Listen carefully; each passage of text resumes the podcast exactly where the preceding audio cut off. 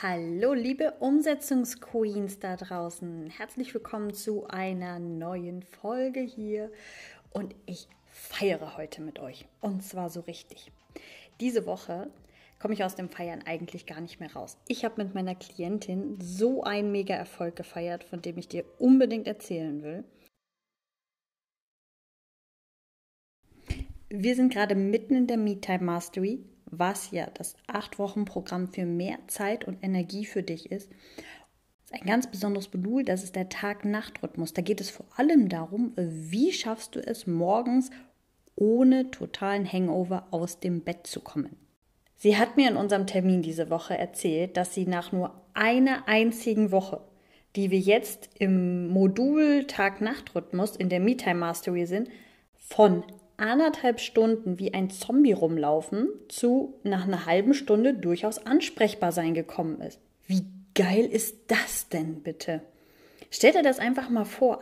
Statt durchzuhängen und dem Wunsch einfach nur wieder ins Bett zu kommen, den Tag innerlich verfluchen und den ersten Gedanken morgens schon zu haben mit, boah, ich freue mich so darauf, heute Abend wieder ins Bett zu gehen, stehst du morgens entspannt und ausgeruht auf, machst eine Runde Yoga, ein ausgewogenes Frühstück und startest einfach mal voller Energie in den Tag.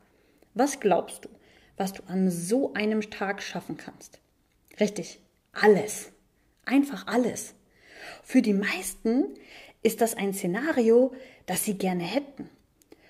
Und heute wollen wir einfach mal darüber reden, warum erreichen es dann so wenige? Es hat damit zu tun, was wir Belohnungsaufschub nennen. In der Psychologie nennt man das auch Gratifikationsaufschub und bedeutet einfach nur, dass eine Belohnung für ein bestimmtes Verhalten nicht sofort, sondern verzögert auftritt.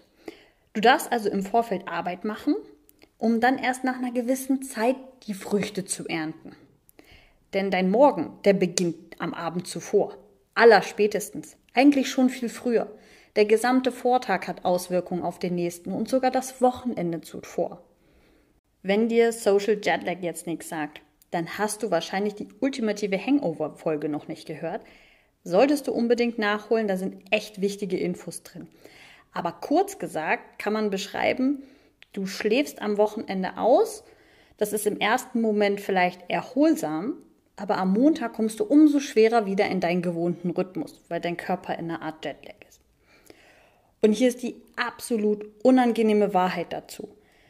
Du kannst so viel Produktivitäts-, Effizienztechniken anwenden, wie du willst.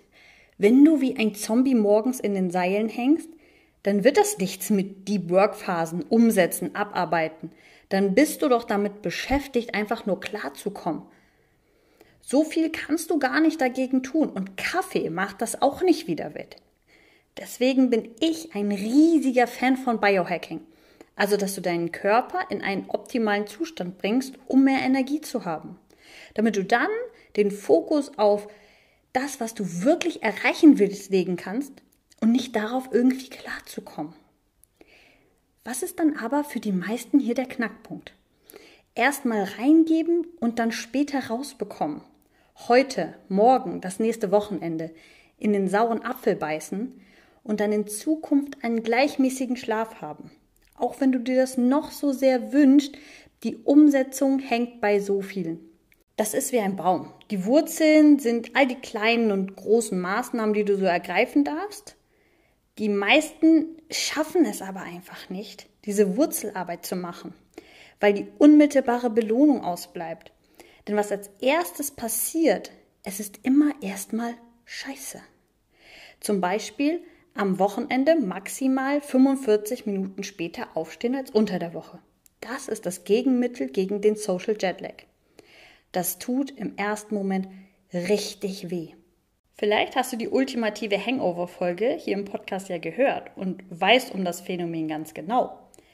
Dann kommt hier die ganz entscheidende Frage. Hast du dir danach am Wochenende einen Wecker gestellt? Ja, hast du? Herzlichen Glückwunsch. Dann bitte schreib mir unbedingt bei Instagram eine kurze Nachricht, wie du das durchgezogen hast und was du dabei erlebt hast. Gleichzeitig ist meine Theorie, diese Folge haben in der ersten Woche eine dreistellige Anzahl von Menschen gehört. Das kann ich übrigens nachvollziehen. Was glaubst du, wie viele davon sich am Samstag und Sonntag einen Wecker gestellt haben? Mit dem Wissen, dass sie dafür dann am Montag keinen Hangover haben werden. Ich weiß es nicht mit Sicherheit, ich schätze mal grob vielleicht zwei oder drei. Vielleicht auch ein paar mehr. Ob sie dann beim Weckerklingeln wirklich aufgestanden sind und ihn nicht einfach ausgemacht haben, ist wieder die andere Frage. Aber warum fällt uns das so schwer? Weil wir keinen Belohnungsaufschub ertragen. Wir leben in einer Welt von Eintageslieferung, in der du alles im Überfluss sofort haben kannst, auf dem Silbertablett serviert. Über Social Media, Streamingdienste und andere Plattformen können wir uns jederzeit einen kurzen Dopaminkick holen, wenn wir gerade mal unsere Laune ein bisschen aufbessern wollen. Das ist für uns alles viel zu einfach und daran sind wir gewöhnt. Jetzt sehen und später ernten. Das ist ein so veraltetes Konstrukt, das wir einfach verlernt haben. Und damit stehen wir uns im Leben einfach selber im Weg. Wie viele Menschen würden sprichwörtlich töten dafür, um morgens fit und gut gelaunt zu sein? Sagen würden das sicherlich viele. Dafür aber mal zwei oder drei Wochenenden den Tag früher beginnen und dann abends nicht ewig vorm Fernseher oder am Handy hängen, das ist nicht drin. Genau deswegen arbeite ich übrigens nur mit Klientinnen, mit denen ich vorher ein Erstgespräch geführt habe. Denn mein Coaching ist was für Umsetzungsqueens oder zumindest solche, die es auch wirklich sein wollen.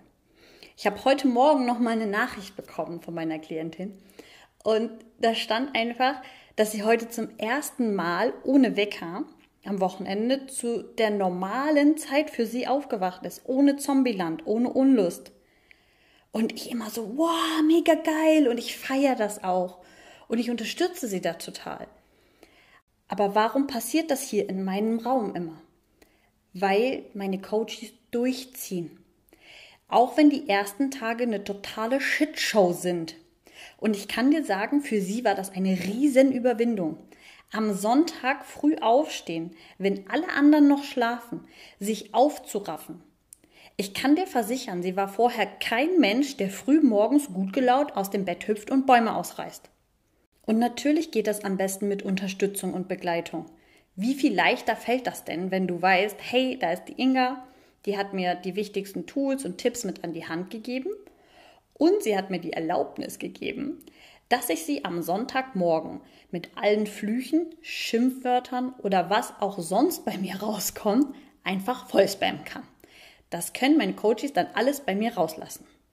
Und wenn das hilft, deinen inneren Schweinehund zu überwinden, dann ist das Gold wert. Und siehe da, es waren gar keine Schimpfwörter, sondern es kamen in den Tagen super schnell Nachrichten mit Erfolgserlebnissen. Deswegen appelliere ich immer an dich, lass dich unterstützen. Der Schlafrhythmus ist zwar nur ein Modul in der MeTime Mastery, aber es ist eins der absolut essentiellen. Ich habe das an mir selber ausprobiert, ich habe es bei meinen Klientinnen ausprobiert und es war noch keine einzige dabei, wo es nicht funktioniert hat. Das sind aber, wie gesagt, auch die Frauen, die wirklich ein Ziel haben, die bereit sind dafür was zu tun und denen klar ist, dass sie mit einem vollen Energiespeicher die Welt erobern können und das auch wollen. Und wenn du das auch willst, dann kannst du mir gerne auf Instagram unter Fräulein Zeit, also mit AE statt Ä, einfach eine Direktnachricht schreiben und für schau mal ganz unverbindlich, ob du auch eine Umsetzungsqueen sein kannst. Noch ganz kurz, bevor wir zu den fünf Schritten kommen, die dich zu einem richtigen Morgenmenschen machen können. Wenn du mir bei Instagram schon folgst, dann siehst du vielleicht auch hin und wieder diese Stories von mir, wie ich um 5.30 Uhr gut gelaunt auf dem Weg zum Sport bin. Wenn ich dann so manche Nachrichten lese, dann kristallisiert sich hauptsächlich raus, erstens, Ihr findet es sehr beeindruckend, das ehrt mich natürlich. Aber zweitens, ihr scheint zu glauben, dass ich von Natur aus so eine Frühaufsteherin bin. Das ist ganz weit an der Realität vorbei. Ich war eine richtige Langschläferin. Ich habe nie sonderlich gut geschlafen. Ich war morgens ein absoluter Zombie. Ich habe in meinen schlimmsten Zeiten, zum Teil über eine Stunde lang, immer wieder den Snooze-Button gedrückt, bis zu anderthalb teilweise. Und ich weiß nicht, wie das jetzt bei den Handys ist, aber damals war es so, nach anderthalb Stunden konntest du den nicht mehr drücken. Und ich bin an diese Grenze gekommen. Deswegen weiß ich, dass es für jede möglich ist, auch für dich. Dabei geht es auch überhaupt nicht darum, dass jetzt alle um 5 Uhr aufstehen müssen, sondern es geht darum, dass jede in der Lage ist, ihren ganz eigenen Rhythmus zu finden und ihn zu nutzen. Das ist wie auf einer Welle reiten. Das float dann einfach. Wenn der Knoten einmal geplatzt ist, dann ist der Wecker nicht mehr dein Feind. Und hier sind meine ersten fünf Schritte auf dem Weg dazu. Nummer eins: Am Wochenende nicht ausschlafen. Ein regelmäßiger Rhythmus ist einfach mal alles. Wenn du noch nicht genau weißt, warum, dann bitte geh einfach zurück in die Hangover-Folge. Das müsste Folge 7 sein. Da erkläre ich den Social Jetlag nochmal ganz ausführlich und auch diese Gegenmaßnahme und warum sie notwendig ist. Aber ein regelmäßiger Rhythmus ist das A und O. Nummer zwei, den Wecker so stellen, dass du deine Schlafzyklen komplett vollenden kannst und nicht aus einer Tiefschlafphase geweckt wirst. Ein bisschen unterscheiden sich unsere Schlafzyklen zwar, du kannst aber fürs Erste einfach mal mit ungefähr anderthalb Stunden pro Schlafzyklus rechnen. Nummer drei: Deinen persönlichen Tag-Nacht-Rhythmus definieren. Da gibt es unterschiedliche Ansätze. Ich bei mir im Coaching arbeite mit einem Fragebogen, den dürfen die Teilnehmerinnen ausfüllen. Anhand der Punktzahl, die dann am Ende rauskommt, definiert sich ein bestimmter Schlaftyp. Und aus diesem Schlaftyp kann man die perfekte Tagesstruktur ableiten. Das ist nämlich nicht bei jedem Menschen gleich. Ich werde niemals dazu übergehen, irgendjemanden dazu zu zwingen, wie ich um fünf aufzustehen, weil das ist dann nicht dein Rhythmus. Das ist mir absolut klar. Und es geht auch nicht darum, dass du unbedingt früher aufstehen musst als jetzt. Bei sehr vielen ist das der Fall, weil sie gerade am Wochenende sehr den Rhythmus nach hinten verlagern. Aber es wäre fatal, einfach nur davon auszugehen, dass einfach früher aufstehen irgendeine Lösung wäre. Du kannst dich in diesem Thema halt einfach ein bisschen belesen oder einen Selbstversuch machen, indem du zum Beispiel am Wochenende etwas früher schlafen gehst und dann notierst du immer, wann du von alleine aufgewacht bist und wann du auch abends wieder müde bist. Natürlich ist auch hier eine Unterstützung die totale Abkürzung. Ich habe zu dem Thema Dutzende Bücher gelesen und bei mir im Coaching ausprobiert, mit mir, mit meinen Klientinnen. Klar, das ist die Abkürzung, wenn du dich nicht selbst erst komplett in das Thema einarbeiten möchtest. Wenn du aber sagst, du willst es alleine machen, dann bitte informiere dich, teste bei dir. Das wird zwar dauern, aber es lohnt sich. Nummer vier, die Schlafqualität verbessern. Denn einfach nur die bestimmte Länge des Schlafes reicht nicht, sondern du sollst auch gut schlafen. Dafür gibt es ein paar simple Regeln. Vor dem Schlafen zum Beispiel eine Stunde kein blaues Licht, kein Fernseher, kein Handy, kein Tablet. Den Raum dunkel haben in einer angenehmen Temperatur. Drei Stunden vorm Schlafengehen einfach auch nicht mehr essen. Kein Alkohol am Abend trinken. Eigentlich alles Dinge, die unsere Mütter uns raten würden. Und Nummer fünf, der erste Gedanke am Morgen. Versuche den allerersten Gedanken auf etwas zu lenken, worauf du dich an diesem Tag freust. Wenn dir das schwerfällt, nimm dir einen Zettel, schreib mit riesigen Buchstaben, am besten mit so einem Edding oder so, einen Zettel mit einem Stichwort oder einem kurzen Satz, den du dir morgens ins Gedächtnis rufen willst und dann stellst du ihn irgendwie neben deinem Bett irgendwie so hochkant auf, sodass du, wenn du aufwachst und dein Wecker klingelt, das als erstes siehst. Du kannst aber auch einfach deinen Wecker auf dem Smartphone umbenennen, wenn du den nutzt. Jedes Smartphone hat doch diese Wecker, die nicht einfach nur Wecker heißen, sondern die du auch selbst benennen kannst dann stell dir doch am Abend den Wecker und benenne es direkt mit dem ersten Gedanken, den du morgens haben willst. Denn wenn das das erste ist, worauf du schaust, dann kannst du es auch direkt dafür nutzen. Es gibt natürlich noch eine ganze Menge andere Faktoren, die dir Energie am Morgen geben, die deine Schlafqualität verbessern, die dafür sorgen, dass du ausgeruhter bist.